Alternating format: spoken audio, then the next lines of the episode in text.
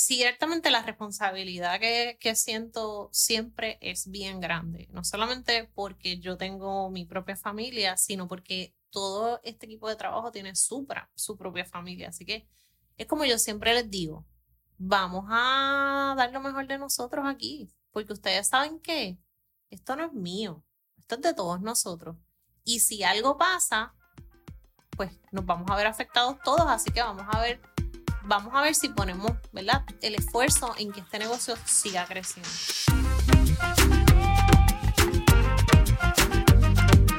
¿Qué es la que hay familia? Mi nombre es Jason Ramos y bienvenidos a Mentores en línea, el podcast donde me siento con personas que han hecho las cosas de manera diferente para obtener resultados diferentes y que así tú puedas conocer quiénes son tus mentores en línea. Gracias por sintonizar el episodio de hoy y ahora unas palabras de las compañías que hacen este episodio posible. El episodio de hoy es traído a ustedes por la familia de Rompón Entregas. Rompón Entregas es la solución de entregas same day para negocios puertorriqueños que buscan fortalecer la experiencia de compra que le brindan a sus clientes día a día. Algunos de los beneficios que usted como dueño de negocio obtendrá cuando se conecta a Rompón Entregas son que su cliente tendrá entrega rápida el mismo día y también obtendrá comunicaciones automatizadas con detalles de su orden. Usted como dueño de negocio también tendrá un equipo de servicio al cliente personalizado que le brindará un servicio de entregas los 7 días de la semana enfocándose en el área metropolitana de Puerto Rico, mientras mantiene un costo fijo por entrega familia. Escuchen eso, costo fijo por entrega. Así que si esto es lo que te interesa para ti, para tu negocio o para el negocio de un conocido, Puedes solicitar el servicio de Rompon Entregas entrando hoy a la página web www.romponentregaspr.com. Nuevamente, www.romponentregaspr.com.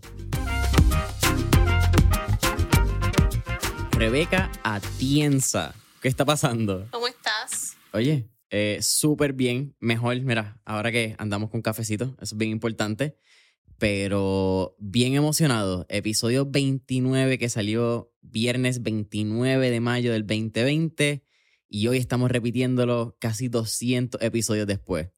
Eh, gracias por invitarme. No, gracias a ti. Eh, estos momentos son bien... Son bien gratificantes, es una palabra, pero también son bien surreales, porque pensar en el episodio 29 que estaba empezando pandemia, en ese momento el podcast estaba en un periodo bien particular donde no sabíamos cómo íbamos a seguir porque nosotros veníamos de hacer eh, entrevistas presenciales. Estábamos en este mix de hacerlo entonces virtual y tres años después seguimos aquí, seguimos dándole y tenerte nuevamente con más historias que contar. Y yo creo que en otra etapa de ambas, tanto tuya como mía, so, sí, son, son momentos donde uno quisiera tener más palabras, pero creo que la mejor palabra es gracias. Definitivamente. Mira, eh, estamos aquí, estamos en Atorrey, eh, a tres minutos del nuevo coffee shop. Hay que hablar de eso. Eh, Hacienda San Pedro, 15 aniversario, tercer coffee shop en San Juan, si no me equivoco. Correcto. Avenida Domenech. Cuéntame este proceso, cuéntame esta aventura. igual, hay un montón de cosas que tenemos que hablar durante los últimos tres años que creo que han pasado mucho y fueron bien particulares. Pero vamos a empezar por eso. Cuéntame qué fue esta aventura de nuevo coffee shop en el centro de Atorrey. Eh, con una localidad bastante atípica a lo que ustedes estaban acostumbrados. Sí. Pues mira, la realidad es que no tenía, en, mis planes no estaba, honestamente, hacer un coffee shop adicional.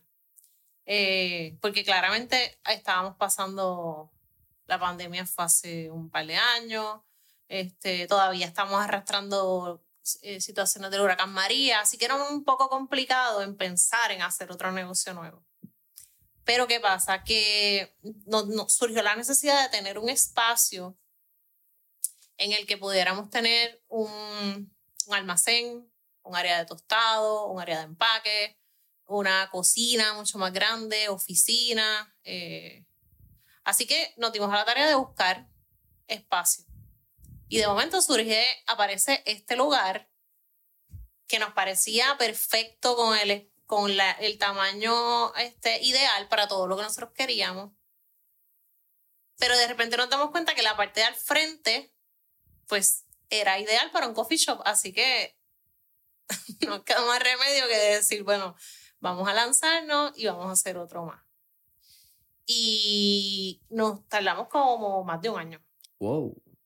En no solamente en la construcción, sino en los permisos, en conseguir los equipos, que, o sea, montar el muñequito completo. O sea que una vez alquilamos el espacio, porque es un espacio alquilado, eh, pues tardó, sí, más de un año. ¿Cómo fue? Fue, creo que fue bien particular la última conversación. Estábamos empezando pandemia, realmente no sabíamos hacia dónde iba a ir, pero mucho del tema que estábamos hablando durante ese episodio fue María y el impacto que tuvo María, no solamente en el lado de la finca, porque aquí hay dos lados de Hacienda San Pedro que hay que hablar. Está el lado eh, agrícola, ¿verdad? Sería el término correcto, donde está la siembra de café, que están en Jayuya, en tu pueblo natal, y está el lado de los coffee shops.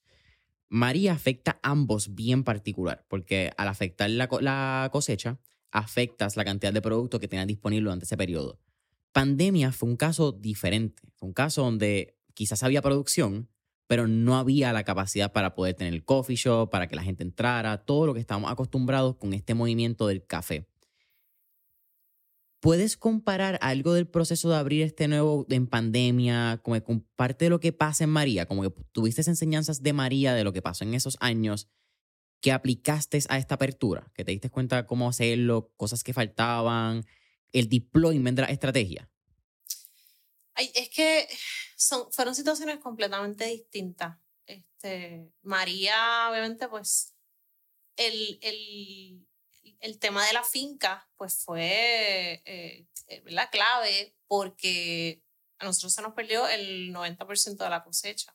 Que escuché que había sido la mejor cosecha desde, desde George, creo que fue. Bueno, lo que pasa es que en, la, en el café hay como una cosecha buena, una no tan buena. Cosecha buena o no tan buena. Así que la de María era la, la cosecha buena, La, que, la que nos tocaba, que teníamos más producción, más, más, más café, más producto. Para los que no saben, y disculpa que te interrumpa ahí, pero acabas de tocar, aparte de la cantidad de café, la cantidad de semillas que produce, ¿cuál es la diferencia entre una cosecha buena y una cosecha no tan buena? Es la cantidad. La cantidad que se recoge y la calidad de la, del fruto. Y eso depende de muchos factores.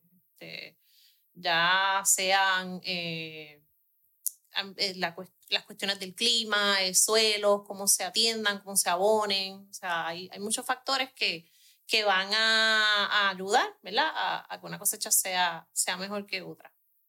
Pero básicamente, pues, la, la cantidad. Ok. Eso me estabas diciendo que eran eh, diferentes.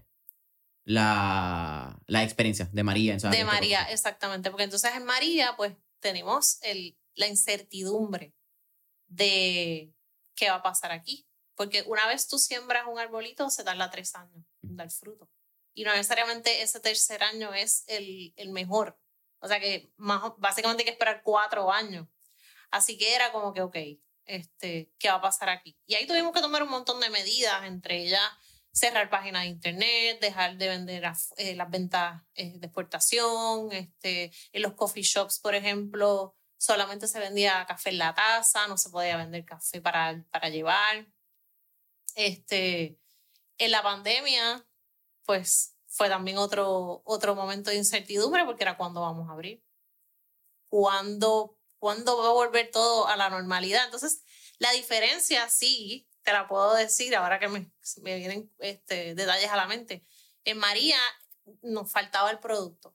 En pandemia teníamos, pero no teníamos cómo venderlo porque las tiendas estaban cerradas. Así que la página de internet fue clave, la gente empezó a ordenar a través de la página. Este, hasta que finalmente abrimos Santurce, popular, poco a poco, las haciendas poco a poco y así, pero entonces las ventas fueron así como de poco a poco.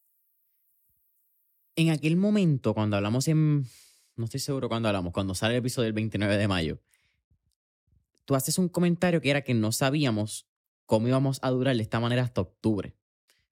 again, ese es bien particular la entrevista que lo hace y quizás esto es lo lindo de los podcasts. Uno habla en tiempo y espacio, uno habla enmarcado en los sentimientos, la ocurrencia y lo que esté sucediendo en ese día o esa semana. Mirando ya pasado octubre, que estuvimos viviendo esto uno o dos años, ¿te imaginabas que iba a ser así? Como que te pudiste imaginar mientras pasaba el tiempo, wow, vamos a tener que adaptarnos de cierta manera, ¿O realmente cada semana era, te levantaba, abrías los ojos, ok, vamos a ver cómo bregamos un día a la vez? Y tenías como que esa anécdota de un pasito primero, un pasito después y vamos así.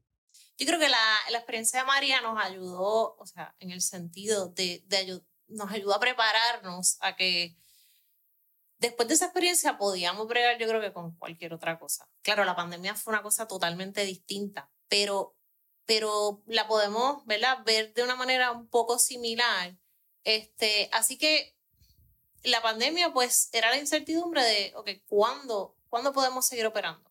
¿Cuándo? Eh, y, eso era lo que, pues, no sabíamos, ¿verdad? Este, a ciencia cierta, qué era lo que iba a pasar. Pero yo creo que después de María nos preparamos para, para todo. Así que... Eh, estaba ahorita en el, en el coffee shop de, de, de la Domenech. Eh, hay un comentario muy interesante es que yo no había visto tu revista todavía, de Barista Magazine. Hablamos de ella, pero fue bien cool donde me siento en las dos sillas que están al lado de, de donde pide. Por alguna razón, literalmente como que estaba en la caja, miré, ah, esas dos se ven como que cómodas. Y cuando veo abajo está la revista de Barista Magazine. Mira esa revista y todavía es como que medio surreal. Ser la única, ¿verdad? El único puertorriqueño puertorriqueña que está en este tipo de revista, que es la revista más importante de la industria. La realidad es que ya han pasado como... Siete, ocho años, 2016. Siete, ocho años, 2016. Y sí, todavía miro la, la, revista y no me lo creo. Igual me pasa con, con el Facebook que te, que te trae las memorias de cuando salió, ¿verdad? Lanzaron la, esa edición. Y sí, a mí me sigue llenando de mucha emoción. Fue bien chulo participar ahí, que, que pensaran en, o sea, que, que, nos, que me escogieran, que, que vieran la figura de, de uno, ¿verdad? Como para, para una portada como esa, pues. Eh. Mirando hace ocho años, la Rebeca que habló en esa entrevista, que estuvo en esa experiencia con los reporteros aquí en San Juan, eh, en San Juan, en Jayuya. Eso también sale, creo que era de la experiencia que nosotros hablamos, que fue que Barista Magazine vino con ocho baristas italianos que estuvieron en la hacienda, ¿verdad? Esa es la misma. 15. 15, 15 baristas, ok. que te había contado, sí. Pues fue a raíz de eso, porque Barista Magazine fue uno de los, de los eh, auspiciadores del evento de los baristas. Así que eh, ellos está, estuvieron con nosotros en la finca y luego de que ellos se van y tal, pues entonces eh, es que me hacen el acercamiento para, para, la, para la portada. Mirándose a Rebeca, que por ahí va la pregunta. ¿Qué le, qué le dirías a esa Rebeca? Pues han pasado muchos años y, y esa Rebeca ha, cambiado bastante en términos de personalidad, de, este, de proyectos, de, de cumplir metas, de, de, lanzarme a cumplir las cosas que, que, siempre he querido. Así que sí, yo creo que ha sido, ha sido, eh, ha sido muy diferente. En esta evolución, tu papá tenía un rol bastante protagónico. Y algo que a mí todavía me encanta y, me gustó más poder escucharlo después de, revisitar nuestra entrevista, la 29, es que tu papá, varios, varios puntos de tu papá. Uno, me parece un vanguardista. Me parece que tu papá ha estado bien adelantado en la industria. Quizás un poco más callado de lo que tú estabas acostumbrado, pero yo de Seattle, la visión de los coffee shops. Pero me llama mucho la atención que cuando eh, exacto, Santurce. Que cuando tú abres Santurce, tú haces un business plan, no daban los números y tu papá dijo, olvídate de esto, vamos para adelante. ¿Qué lección has aprendido de tu papá, particularmente estos últimos ocho años? En estos últimos ocho años que cambió la Rebeca, la Rebeca tuvo que atreverse a, lanzarse a hacer cosas que quizás no pensaba que se iba a hacer, salir a buscar esas metas. ¿Qué lección has aprendido de tu papá? Pues de papi uno nunca termina de aprender. O sea, es una persona que constantemente te, te, te enseña, te, te guía. Este, él a la, digo, él todavía es joven, ¿verdad? Tiene sus 68 años, pero... Que los tuvieron ustedes bien, bueno, a ti, porque tú eres la primera, súper joven. Pero igual sigue, sigue eh, haciendo proyectos y no para y no se cansa. Y a veces yo le digo, papi, pero este, puede bajarle un poquito, y, pero es su personalidad. Y de él, eh, realmente aprendemos todos los días, todos los días, todos los días. Además de que es una persona que yo le consulto básicamente todos los, muchas cosas relacionadas al negocio. Por ejemplo, cuando hablamos ahorita de la Domenech, este, él no podía en esos días venir a San Juan, así que hicimos un FaceTime y le dije, mira papi, este es el edificio, ¿qué tú crees? Este, y siempre sus palabras son, mete mano, dale adelante. En el primer Contando, ¿verdad? Yo, y, y, y, siempre haciéndome saber que su apoyo está ahí. Y él cree mucho también en los proyectos que, que yo le presento y eso también es, es importante. ¿Qué rol ha tenido eso? Que tu papá confíe en los proyectos. Porque yo creo que algo bien interesante que hay que hablar de Hacienda San Pedro, cuarta generación, algo que bien poca gente habla la, la, cantidad de historia que tú cargas en tus hombros. Esto no es un proyecto que quizá, ¿verdad? Y, no es por menos parecer una marca nueva o alguien que simplemente llega y hace una cosecha. Cool, ese es tu espacio, ese es tu dinero. Pero aquí, aquí hay memorias, aquí hay historia, aquí hay un valor generacional cultural que corre y que tú cargas. Pero ¿cómo ha sido eso? Que tu papá también confía en ti, dejándote en tus manos un legado familiar que viene de hace cuatro generaciones y también trabajar en este pase de batón consciente. ¿Cómo, es, cómo ha sido ese proceso? yo creo que es, ha sido bien importante la relación que nosotros hemos, hemos creado este, desde el principio, desde que yo le dije que, que pues, me quería ir a trabajar con él, que me interesaba ¿verdad? adentrarme en el mundo del café. Y él siempre me dio esa confianza. Además de que tú lo mencionaste ahorita, él es una persona bien, bien visionaria y bien adelantada a, a las cosas que estaban pasando. Pero esa confianza que siempre me ha dado ha sido clave. Este, pero también es por la relación que nosotros tenemos. O sea, siempre lo hablamos, siempre hablamos las cosas, siempre lo discutimos. Mira, papi, yo quiero hacer esto, ¿qué te parece? Y cuando no le parece, también me lo dice. Bien pocas veces ha pasado porque casi siempre coincidimos. Pero, pero sí, este, eh, eh, ha sido clave la, la confianza y la visión, ¿verdad? De que sabemos ambos lo que es el negocio y a dónde lo queremos llevar, lo que significa para nosotros. En esa entrevista, tú mencionaste que tú no te ves haciendo otra cosa fuera de la industria del café. ¿Todavía sigue siendo igual? Así es.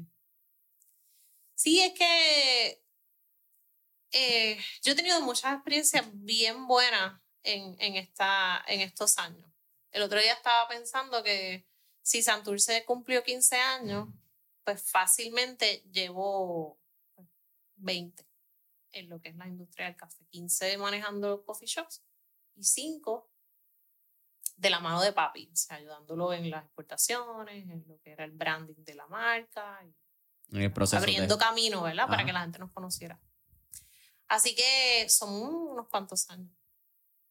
Y ya te acostumbras a, que esta es tu vida, lo valoras, te apasiona cada vez más, te llena de súper, de mucho orgullo. O sea, yo es como siempre digo, la gente va al coffee shop y, y dejarle saber, o sea, mira, esto, este café que te estás tomando, lo producimos en Jayuya, es de mi papá, de nuestra finca, de nuestra familia.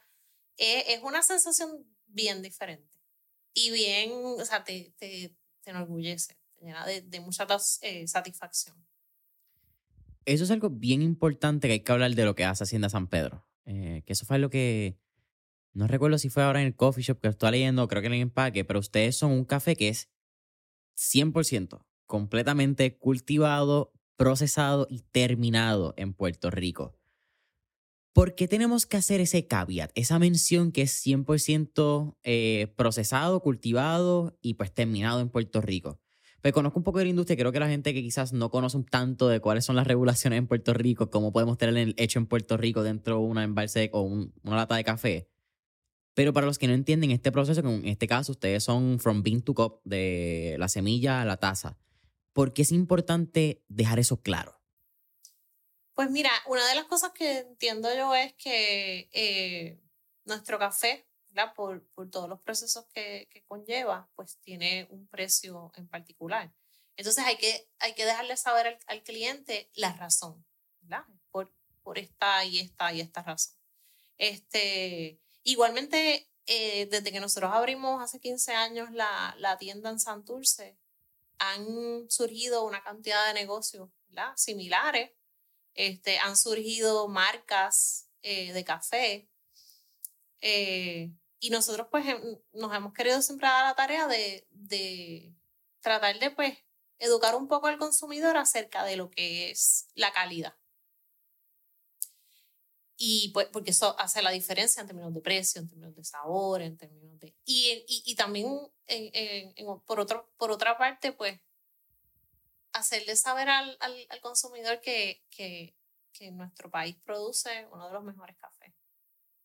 Y que nosotros, pues, somos parte, somos responsables de, de ese movimiento, ¿verdad? De ese, de, de, ese grupo de gente que se, que se dedica a, a la calidad, al cultivo y a, y a, tener un café de excelencia. Algo que hace San Pedro bien particular, creo, y algo que yo creo que tú cargas mucho con orgullo, son tus, no quiero llamarlos empleados, quiero llamarlos tus colaboradores.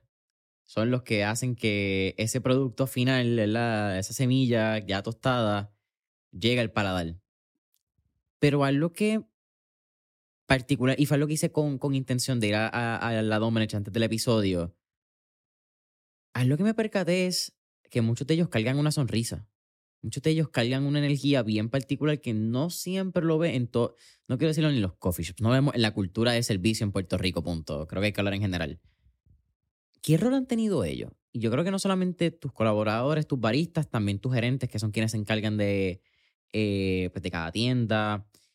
Y al fin y al cabo, la, la cultura que tiene dentro de San Pedro. Porque creo que tu rol ha cambiado mucho en los pasados 15 años, 20 años que llevas de estar con tu papá, a de momento abrir el primer coffee shop, convertirte en la gerente de ese coffee shop, ver cómo corre, hacerle estos upgrades, a poder empezar a replicar en otros modelos y entrar ya en una parte casi gerencial, como que mirar la operación. Mira, yo soy de las personas que soy, yo soy bien agradecida, ¿verdad? Yo me he dado cuenta que aún en tiempos complicados como estos que estamos viviendo, donde tenemos dificultad en conseguir empleados, gente que quiera ¿verdad? trabajar en, los distintos negocios, yo creo que somos súper afortunados. Nosotros tenemos gente que trabaja con nosotros hace, si la tienda abrió hace 15, tengo gente que lleva 12. Son, las mismas personas aportando su granito de arena todos los días con nosotros. Yo creo que se ha, creado una cultura de, también de respeto eh, yo, para mí eso no es negociable. Eh, si veo cualquier situación, la, la, la, puedo dialogar con ellos, hablar, este, llegar, llegar a acuerdos. Eh, y yo creo que esta parte ellos, ellos lo, lo valoran. Este, aparte de que trabaja, o sea, es, es una empresa puertorriqueña. Ellos conocen a papi, ellos han ido a la finca, ellos saben lo que hacemos. Y yo creo que sí, les da, les da orgullo, les da mucho orgullo trabajar con nosotros. Y son parte de nosotros, no es como que son parte de nuestra familia. Al igual que tienes gente que lleva un montón de años trabajando con ustedes, tanto Rebeca como Hacienda San Pedro ha sido responsable también de muchas otras personas que han salido a abrir sus coffee shops. Y, y baristas de alto calibre en Puerto Rico, podemos decir de los mejores, han producido o se han producido bajo la tutela de, de Rebeca Tienza. Eso también te llena de orgullo. Mirar no solamente que, ¿verdad? que salgan a ser comerciantes, pero saber que pudiste sembrar una semilla, valga la redundancia con la semilla del café, pero que pudiste sembrar una semilla de inspiración y que quizás pudiste compartir lo que a ti también te hace feliz. Sí. Yo creo que en esa parte este, a veces digo, bueno, eh, algo, algo hemos estado haciendo bien. Este, y sí, ciertamente hay varias personas que han trabajado con nosotros, han sido parte de, nuestro, de nuestra empresa y han hecho sus carreras y sus negocios y, y en diferentes este, ramas. Así que pues es, es, satisfactorio, es satisfactorio. No los veo como competencia ni mucho menos. Hay gente que, que encontró su pasión estando con nosotros y está chévere. Yo digo, eso, algo estamos haciendo bien, así que bien por ello. Algo que hablamos sí, lo hablamos un poco en el episodio 29. En aquel momento lo traje de una manera diferente y era cómo la cultura del café, o cómo la cultura eh, urbana había moldeado la cultura del café, que había sido una eh, cultura, había sido una, tendencia que habíamos empezado a ver particularmente en los países del sureste de Asia, Filipinas, Tailandia, Malasia, que cada vez como que eran más los baristas que en las redes sociales hacían conocer tanto los coffee shops con vistas, estructuras particulares, whatsoever. Pero has visto una TikTokificación de la industria, poniéndole un término bien al garete que me lo inventé anoche. Dije, no, lo vi escrito y dije, diablo, eso está bien al garete. Pero esta ola de contenido donde la gente ahora se deja llevar por el lugar más chic, por el lugar más Instagramable, por quien me haga mi latte art más lindo y yo pueda subirlo a las redes. Como que has visto eso bien marcado en el negocio. Definitivamente. Háblame de eso, porque tiene que ser bien loco para ti. Mirando, ¿me entiendes? Tú vienes del 2008, son 15 años, Facebook apenas estaba funcionando para las marcas. A de momento ver que alguien te pide que le haga un artecito, porque es el artecito que vieron ayer en Instagram, qué sé yo, qué sé yo, el ganso, que uno quizás de los más elaborados, que la gente los ve y dice, ¡Ah! eso, eso ha sido bien, casi hasta fuerte para ti, como que viniendo de una cultura generacional del café. Pues mira, es que sí, definitivamente. Yo me acuerdo hace 15 años nosotros haciendo pues un latte art. O un latte. Un latte art no, porque yo nunca tuve, o sea, para, para hacer unos buenos latte art tienes que estar practicando todo el tiempo. Entonces, imagínate en nuestra posición que teníamos que correr todas las bases. Este. Porque tú sacas tu certificación de barista, ¿qué año? ¿2006? ¿2007? Es. No, sí, como 2006, 2006. Y para ese momento el latte era algo bien sencillo, era yo tomé unos cursos con un barista italiano que él era este, lo máximo en aquel momento, Luigi Lupi. Y. Qué nombre italiano. Ajá. Pero pues nos enseñó las técnicas básicas. Pero en aquel momento tampoco era lo que es ahora. O sea, este, este movimiento del barismo ha evolucionado increíblemente. Pero lo que te estaba comentando de cuando nosotros hacíamos un latte era el café con su espumita, con su leche batida, y la gente no quería eso. Yo le preparaba un café con, con su espuma y me, me, lo viraban. Eso no es lo que, lo que la gente pedía. Así que eh, la, eh, la, la, la calidad de la bebida sigue evolucionando hasta convertirse en el, con el latte art, que si no le entregas un café como latte art a un cliente, pues, ¿qué está pasando? Te dicen. Así que sí, ha evolucionado increíblemente. También creo que con la evolución también ha habido una evolución del negocio. Como que mucha gente piensa que abrir un coffee shop es algo fácil o algo como que es lo trendy. Es como que fue un negocio, como que hay un espacio, vamos a abrir un coffee shop porque todo el mundo viene a comprar el café. ¿Qué tú le dirías a alguien que lo está considerando? Llevas 15 años en la industria, son, bueno, son tres de ustedes, pero son ocho en total con la colaboración, ¿verdad? Con, con la Hacienda Mid Center y Mi Market. Hay muchas lecciones, hay muchas altas, hay muchas bajas en este proceso. ¿Qué tú le dirías a alguien que está considerando o simplemente tiene esta idea de que en dos cervezas dijeron con un pana, mira, vamos a abrir un coffee shop? Eso es una buena idea. Mira, yo creo que lo más importante, o de las cosas más importantes, educarse conocer el tema de las finanzas. Si yo supiera todo lo que sé ahora, ¿verdad? Si yo hubiese sabido hace 15 años todo lo que sé ahora, era, hubiese sido distinto, ¿verdad? Este, educar, educarse, las finanzas, conceptos definidos. Mm. O sea, de momento tú vas a sitios y te venden una cosa, te venden otra, te venden... Eh, o sea, quieres un coffee shop, el concepto de coffee shop tiene que estar definido, no solamente con lo que vas a vender, sino este, estéticamente, cómo se vea, los logos, los colores, el nombre, o sea, son, son varias cosas que, que hay que considerar. Pero si me preguntan a mí, educarte, el tema de, de, los números y las finanzas y el concepto definido. Y es, en, en, el tema de, lo, de la educación va eso, pero entonces conocer el producto, de dónde viene, quién lo hace, cómo trabajarlo, cómo presentarlo. ¿Sabes? Son, son, son varias cosas que, que son claves y son súper importantes. Háblame del concepto de las finanzas en los negocios. Sí me, me corriges, pero yo entiendo que tú no estudiaste eh, administración de empresas. Yo no estudié administración de empresas y ha sido, eh, ha sido un reto para nosotros. Lo que pasa es que otra de las cosas que yo le podría aconsejar a una persona es rodearte de gente que te, que te ayude. O sea, por ejemplo, no quieras hacer tú la contabilidad, consíguete un, buen CPA. No quieras tú hacer el mercadeo, consíguete a alguien que te ayude a hacer el mercadeo. Así que también un poco buscar eh, herramientas que, te ayuden y te, y te, y te faciliten la, lo que es la, el camino.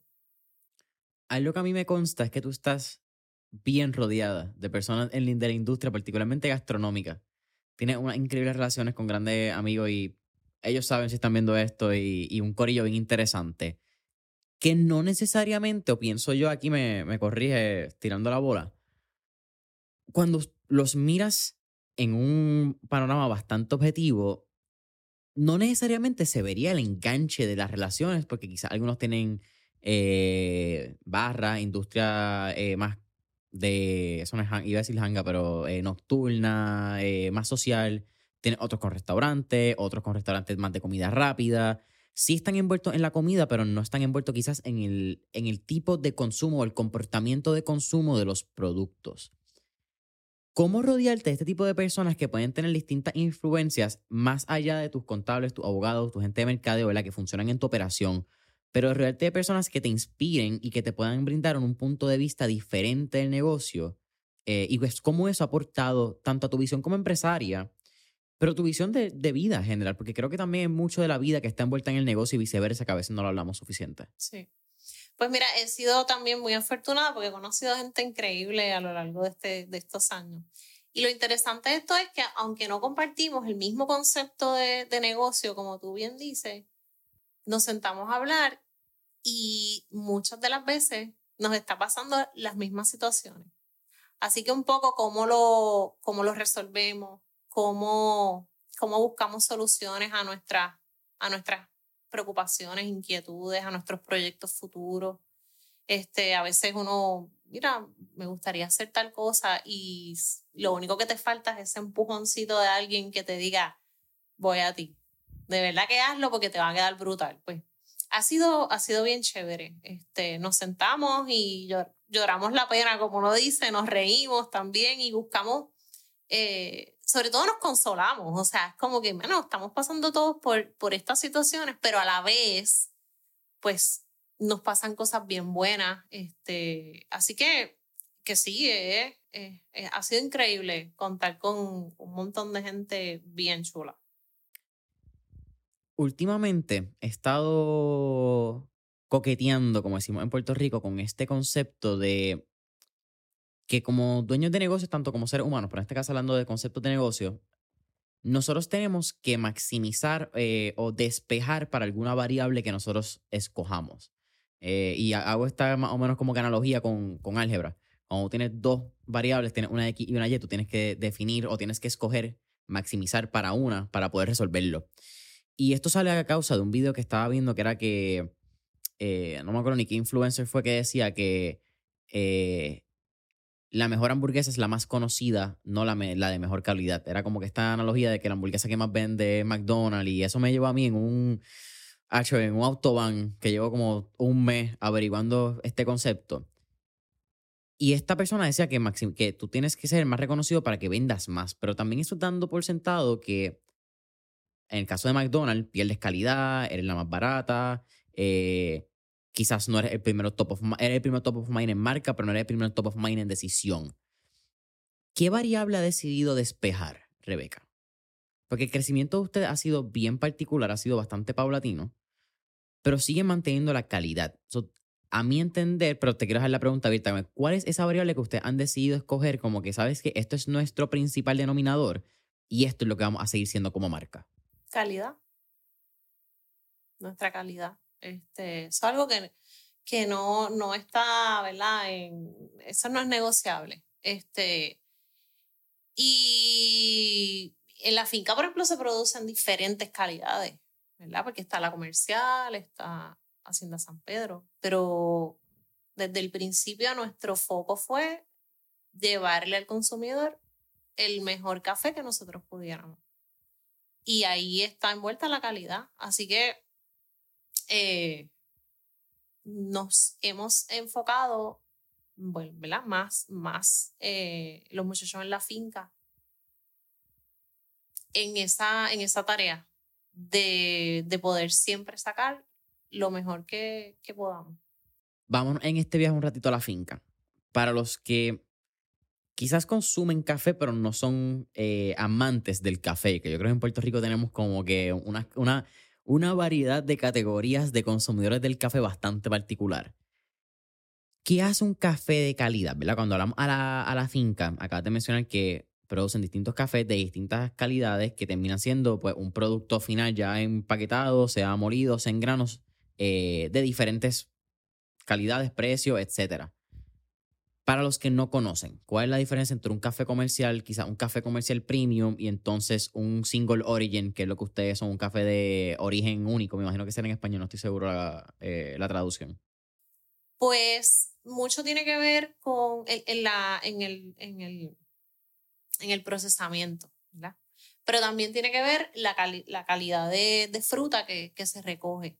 Hay un momento en la cosecha que hay que esperar, o sea, eh, hay lo que se le llaman varios, eh, se hacen varios pases. Pases significa que tú vas, papi le dice, ¿verdad? O el encargado de la finca, vamos a encargarnos de recoger esta, esta pieza que está aquí.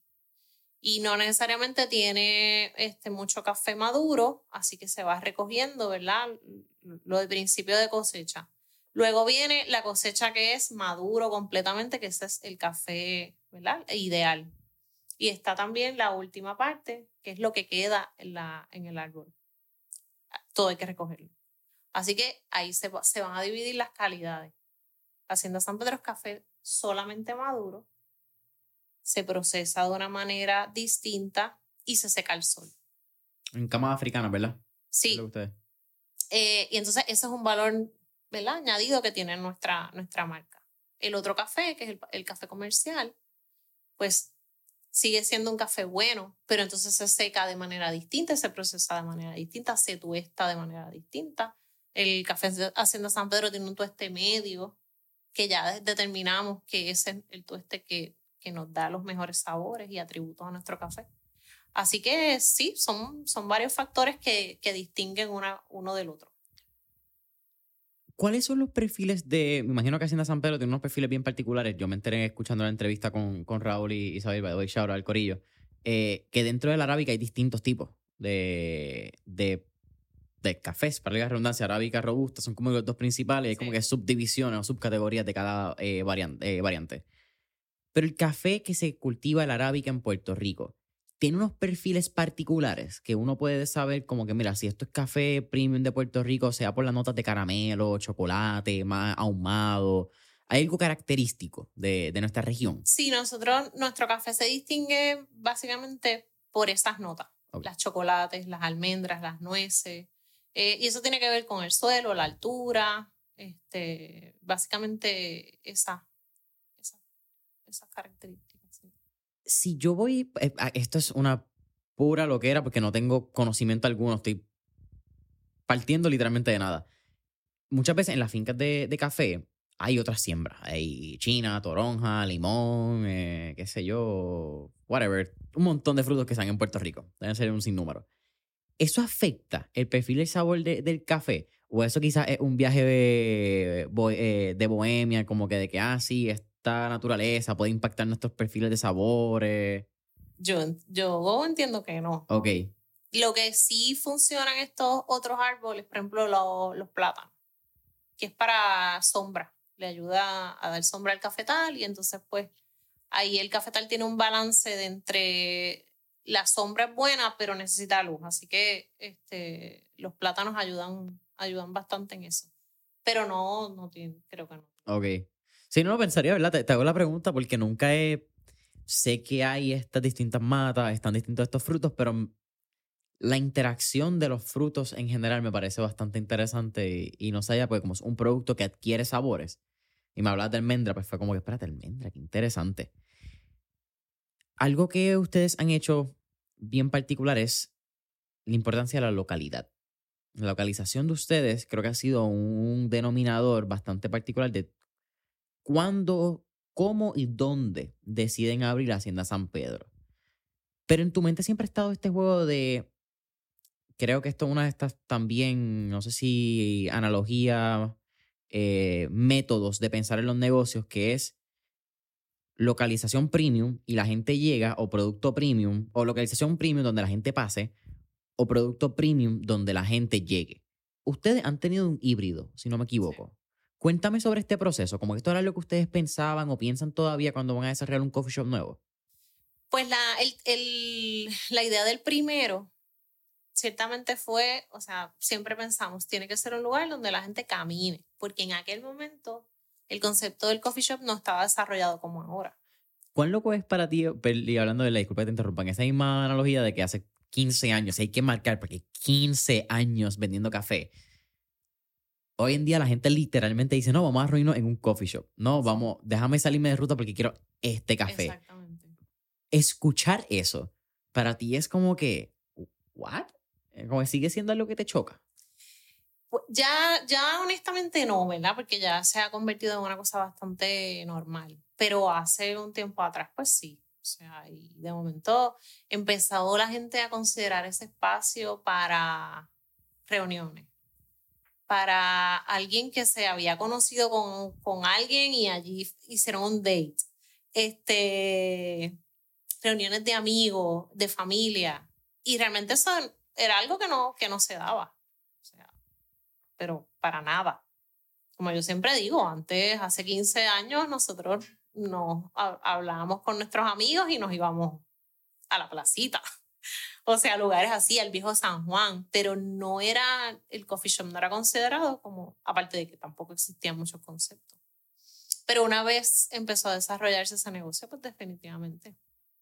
Así que el primer concepto fue ok, nosotros, la idea de hacer un coffee shop nos surge porque una vez yo empecé a trabajar con papi, viajaba mucho y veía estos conceptos en, en ciudades, ¿verdad? En ciudades grandes, en Europa, en Estados Unidos, pero casi siempre eran donde la gente caminaba.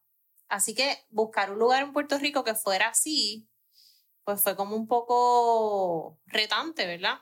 Hasta que llegamos a la de Diego y dijimos que aquí la gente camina. Así que ese concepto, pues, lo pudimos desarrollar allí. Popular Center, pues, fue un acercamiento que nos hicieron y una oportunidad increíble también. Lo que ha sido distinto es Domenech. Domenech es una avenida donde hay muchas oficinas este, de todo tipo, pero la gente no camina por allí. Así que el atractivo es que tenemos estacionamiento y que el espacio es bien amplio. Ahí tenemos internet, la gente se puede ir a reunir, este, un espacio cómodo, súper cómodo. Techo alto, me, me, me pareció bien particular. Es techo alto, este, se siente una, un ambiente bien, bien chulo, bien lindo. Bien cozy. Yo de verdad que te digo que estoy bien contenta con, esa, con ese espacio, con toda la gente que ha tenido que ver ahí. Este, eh, me llena de mucha satisfacción, de verdad que sí y cada vez que voy me gusta más, lo, o sea, es como que, wow, esto está bien lindo. Cada día te enamoras un poquito más.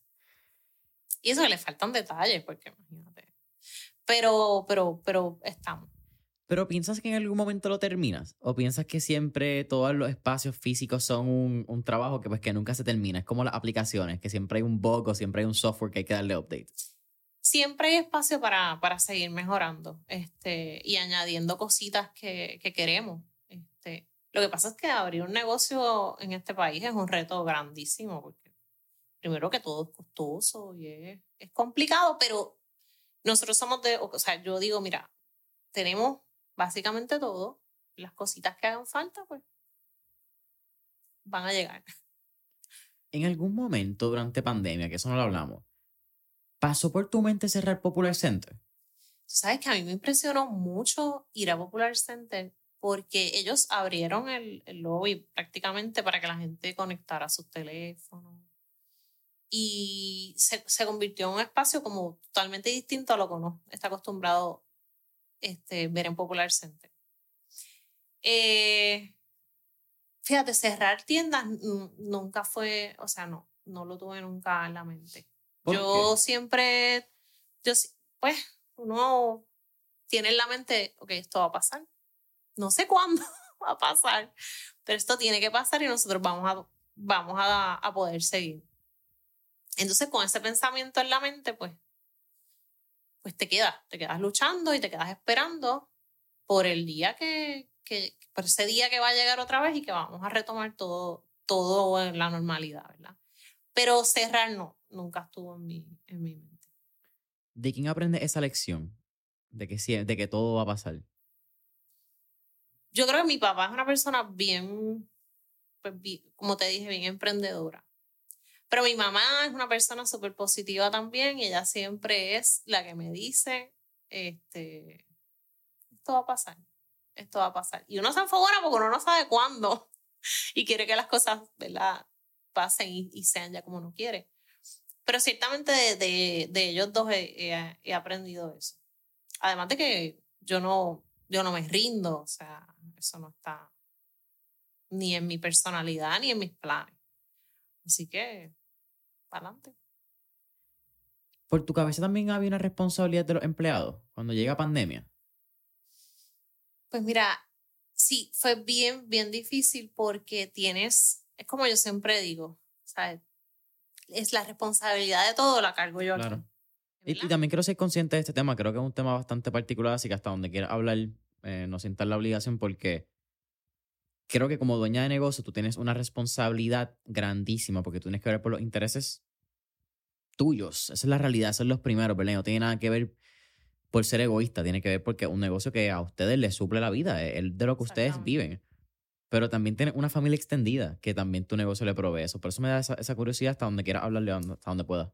Pues mira, ciertamente la responsabilidad que, que, siento siempre es bien grande, no solamente porque yo tengo mi propia familia, sino porque todo este equipo de trabajo tiene su, su propia familia. Así que es como yo siempre les digo, vamos a dar lo mejor de nosotros aquí, porque ustedes saben que esto no es mío, esto es de todos nosotros.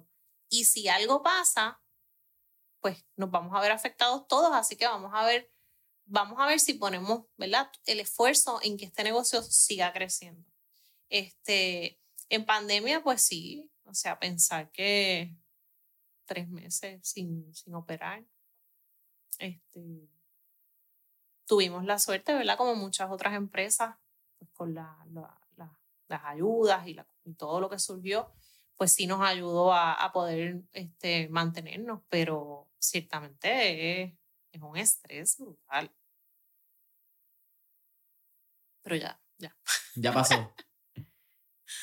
¿Qué te tiene emocionada para los próximos 15 años? Quizás no solamente de Hacienda San Pedro y lo que están creando, pero de la industria del café, que también, como estábamos hablando, quizás la misma TikTokificación, que me tomó un montón de tiempo decir esa palabra. Eh, y lo que la creación de contenido, creo que no solamente digo TikTokificación porque creo que TikTok hizo un poco de los reels, hizo como que todo un poquito más dramático pero en la creación del contenido alrededor del, café creo que ha sido parte de la evolución de esta cultura y ha sido parte de lo que lo ha llevado.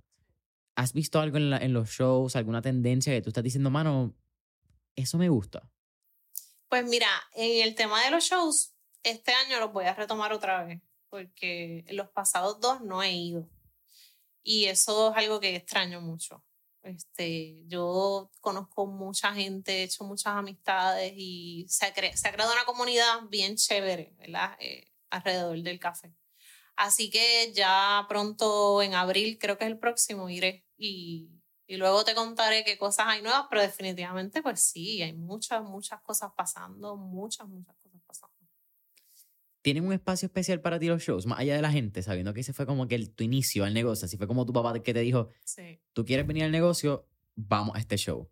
Es, este, es, es volver a revivir ese momento y, y, es como te digo, yo tengo muchos amigos, muchos, muchos, muchos amigos en la industria del café de todo, de muchos lugares. Así que es, es un poco reconectar y, y ver qué, qué, están haciendo ellos, qué, qué podemos nosotros hacer, qué ideas podemos intercambiar, qué colaboraciones y aparte de todas las cosas nuevas, desde maquinarias, procesos, este, cursos educativos, así que vale la pena. ¿Qué piensas de los robots baristas? Yo no, no, tengo palabras. ¿Los ves en un futuro? Sí, sí están, ¿verdad? Y, que estén y que existan es otra cosa a que actually los podamos implementar, sea por el costo, la maquinaria, lo que significa. ¿Los ves pasando en algún momento a escala masiva? ¿O realmente piensas que el humano siempre va a tener un rol en, detrás de esa lata de, taza de café? Mira, eh, es como, como el tema de la, de la, de la máquina este, que, tú, que tú puedes ir a hacerte la orden tú mismo y vas y la recoges. Ok. Pues eso es algo que tú puedes implementar, tú lo puedes utilizar en, en, algún, en, en muchos otros eh, negocios. Pero en el tema del café, a la gente le gusta esta conversación de buenos días, cuántas azúcar, leche siro más caliente, menos caliente, con el whipped cream, con aquello, con lo otro, con la conversación de lo que me pasó ayer y lo que voy a hacer ahorita. O sea, esa, esa conversación directa con el cliente, eso, eso es algo que, que, que la gente busca. Que la gente busca. La cantidad de gente que se sienta allí en el en, cualquiera de los espacios a hablar con el barista y a contarle cosas. O sea, es, es, un lugar donde la gente se siente, a, se siente a gusto, se sienten que los escuchan. Este.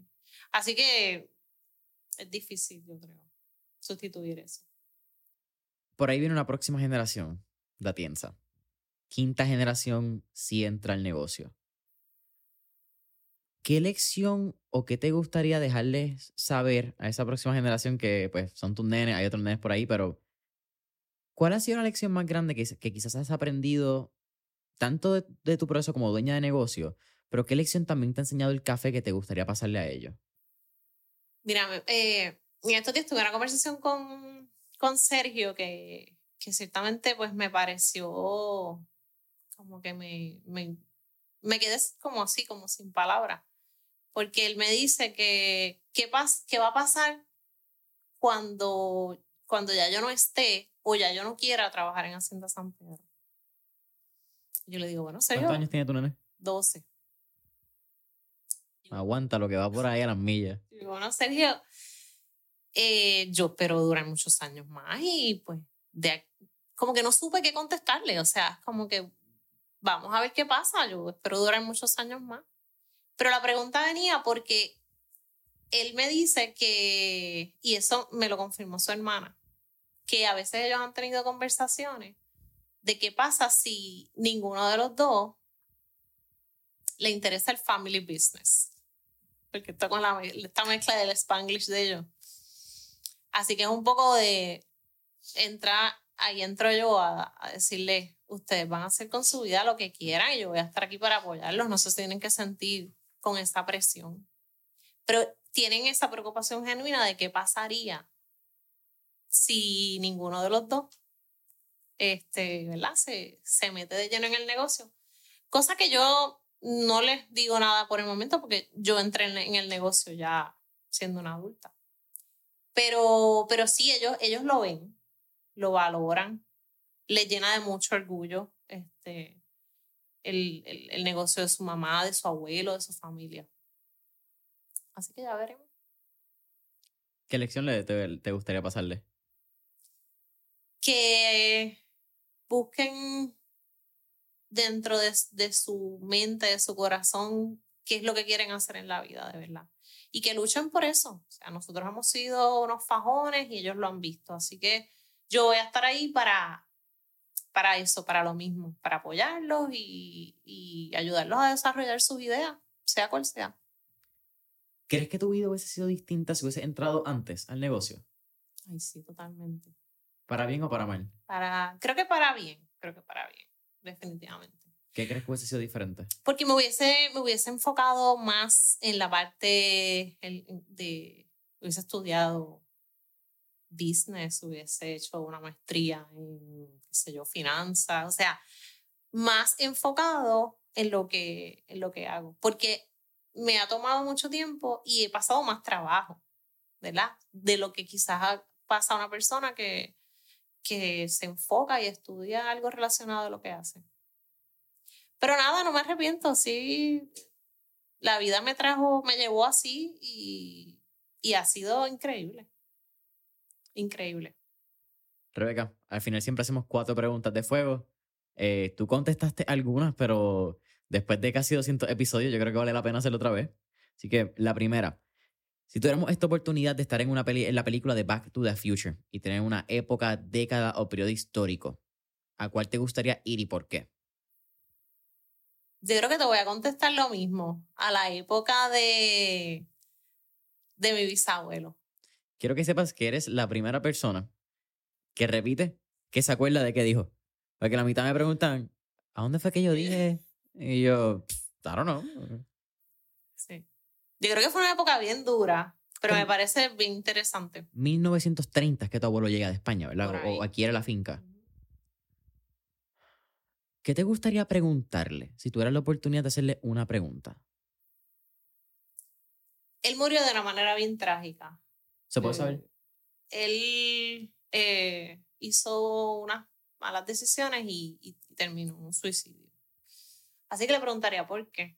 Este, porque si él se hubiese quedado vivo, él, yo estoy segura que el negocio hubiese evolucionado de una manera distinta. Digo, desde aquel entonces, ¿verdad? Porque papi lo agarró, agarró el negocio y, y lo ha desarrollado de una manera este, maravillosa. Pero creo que le preguntaría eso. Segunda pregunta. Eh, seguimos con el playlist que se llama Mentores en línea, el playlist donde tenemos todas las canciones que motivan y pompean a nuestros entrevistados y entrevistadas. Así que, ¿qué canción motiva o pompea a Rebeca Tienza? Este. Y esa sí que yo no me acuerdo cuál elegiste. Me, yo me acuerdo. Yo, creo, yo, creo, que te, mencioné algo de Miguel Bosé. Cierto, que hablamos de Nato Roja y Bandido. Cierto, este cierto. Mira si me acuerdo. Creo que puedo. Mm, todavía me quedo en esa línea. ¿Con Miguel Bosé todavía? Sí. Que, ¿Quién fue el último rap? Hubo un, un, reggaetonero que hizo una canción con él recientemente. Osuna fue. ¿Verdad? Yo no me acuerdo quién fue. Rau. Rau, exacto, exacto. Mira, yo, el conocedor del género, súper cool. Eh, está buena, ¿la escuchaste? Está bien, está ahí. Está. Sí. Tercera pregunta. ¿Qué tres libros le recomendaría a nuestra audiencia? Mira, eh, esto también te lo contesté la otra vez. Yo, lamentablemente, no creé la, la, la, la, ¿cómo se dice? La, el, hábito. de la lectura. Pero me estoy obligando. Ok. Y eh, empecé dos libros. Lo estoy empezando. Súper. Uno se llama El arte de que te importe un... Mark Manson. Eh, sí, creo que sí. The Art of the y el otro es eh, Encuentra tu persona vitamina. Encuentra tu persona vitamina. Pero estoy apenas empezándolo, así que estoy este, obligándome. Eh, ¿Eres de documentales? ¿O te gustan las docuseries este, o no? Me gustan las series españolas. Ok, ok, that's it. La realidad es que con todo el tren de vida que uno tiene, a veces es bien, bien difícil sentarse a, a ver un, documental o una serie. Entonces, en el fin de semana, me, lo que me gusta es sentarme en el balcón de la casa de Jayuya a tomar café y por la noche, pues, un vinito. Y contemplar la naturaleza. Exactamente. Sí, mira, yo creo que el único, en términos de la hábito de la lectura, lo único que yo te diría es, mano, 10 páginas al día.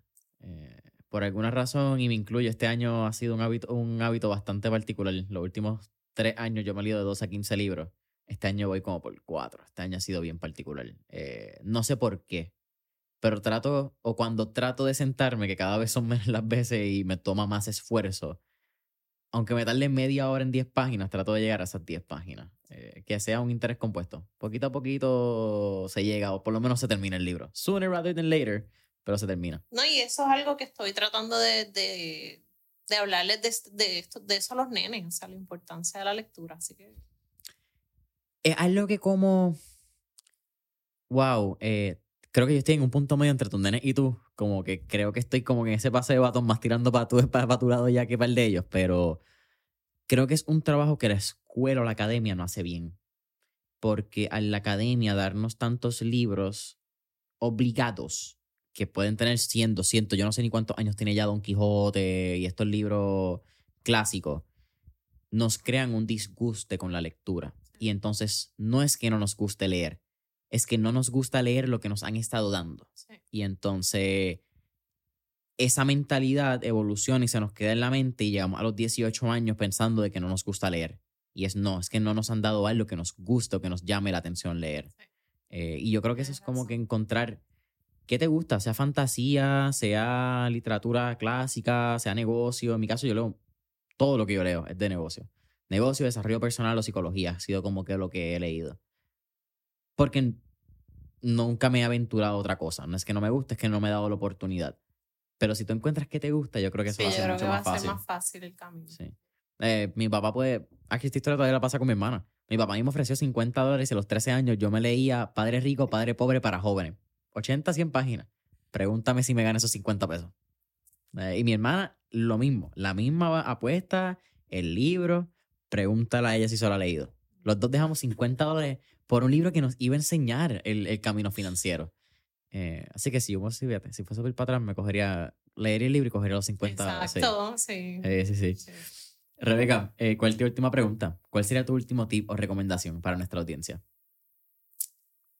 Que apoyen los negocios locales, que, que visiten, este, en el caso de nosotros, la finca, pero en el caso de cualquier otra persona y que tenga negocio, eh, ¿verdad? La raíz de, de donde viene todo el producto, todos esos productos. Este, pero sobre todo eso, que nos apoyen, apoyen los negocios locales, porque ser un empresario en este país es bien, bien, bien, bien fuerte. O sea, tienes un montón de satisfacciones, pero es una carrera que, que conlleva mucha lucha. Así que, que sí, creo que eso. Rebeca, gracias. Gracias a ti.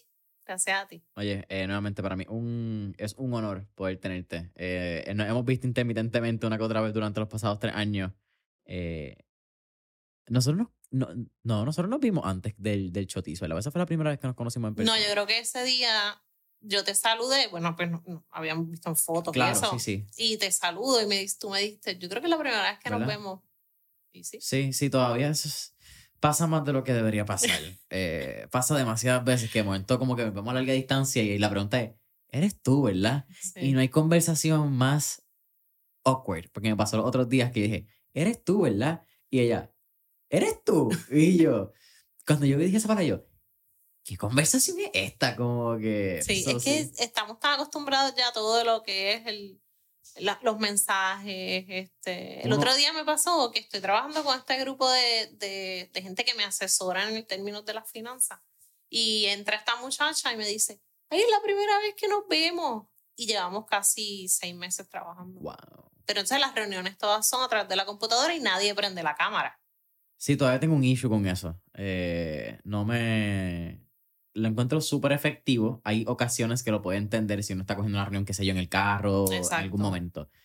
Pero el eye to eye, este contacto de ojo a ojo es bien importante en las conversaciones humanas. Incluso yo creo que eso es lo que le falta.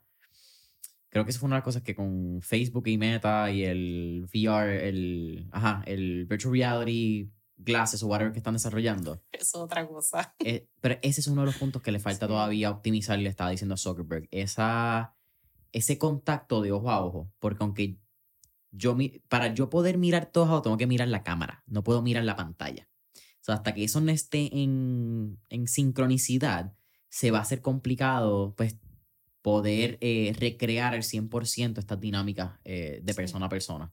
Y sobre todo hay temas que no hay manera de que tú los, los estés discutiendo con las cámaras apagadas. Sí, no, no, eh, no crean confianza. es complicado. Nada, Hacienda San Pedro, eh, todas las redes sociales, Café HSP, ¿verdad? Es página web, .com. Enlaces, eh, tiendas, todo disponible en la descripción. Así que, Rebeca, nuevamente. Gracias. Un placer.